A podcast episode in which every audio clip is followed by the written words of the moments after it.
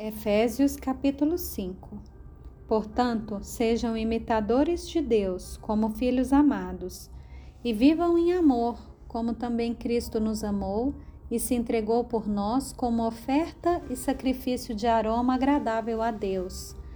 Que a imoralidade sexual e toda impureza ou avareza não sejam nem sequer mencionadas entre vocês, como convém a santos não usem linguagem grosseira. Não digam coisas tolas nem indecentes, pois isso não convém. Pelo contrário, digam palavras de ação de graças. Fiquem sabendo disso: nenhuma pessoa imoral, impura ou avarenta, porque a avareza é idolatria, tem herança no reino de Cristo e de Deus. Não se deixem enganar com palavras vazias porque a ira de Deus vem sobre os filhos da desobediência por causa dessas coisas. Portanto, não participem daquilo que eles fazem, porque no passado vocês eram trevas, mas agora são luz no Senhor.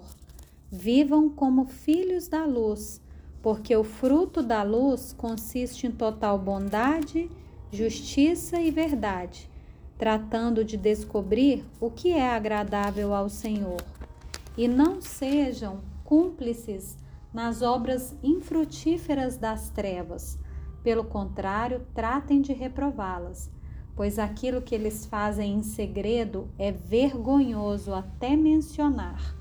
Mas todas as coisas, quando reprovadas pela luz, se tornam manifestas porque tudo o que se manifesta é luz.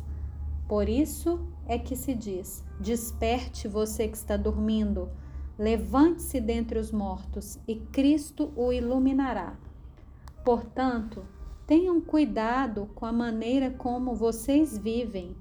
Não vi e vivam não como tolos, mas como sábios, aproveitando bem o tempo, porque os dias são maus. Por essa razão, não sejam insensatos, mas procurem compreender qual é a vontade do Senhor.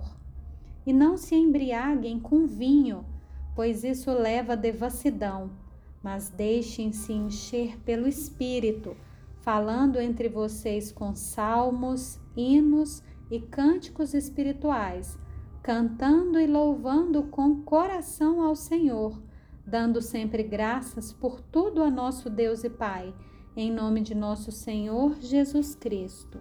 Sujeitem-se uns aos outros no temor de Cristo.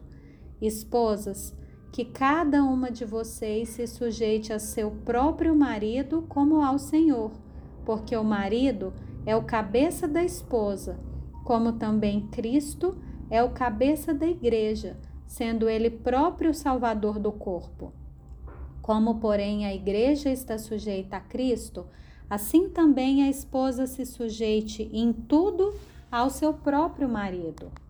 Maridos, que cada um de vocês ame a sua esposa, como também Cristo amou a igreja e se entregou por ela, para que a santificasse, tendo-a purificado por meio da lavagem de água pela palavra, para apresentar a si mesmo como igreja gloriosa sem mancha, nem ruga, nem coisa semelhante, porém santa e sem defeito. Assim também o marido deve amar a sua esposa como ama o próprio corpo. Quem ama a esposa ama a si mesmo, porque ninguém jamais odiou o seu próprio corpo. Ao contrário, o alimenta e cuida dele, como também Cristo faz com a igreja, porque somos membros do seu corpo. Eis porque o homem deixará o seu pai e a sua mãe e se unirá à sua mulher, tornando-se os dois uma só carne. Grande é esse mistério, mas eu me refiro a Cristo e à Igreja. No entanto, também quanto a vocês, que cada um ame a própria esposa como a si mesmo e que a esposa respeite o seu marido.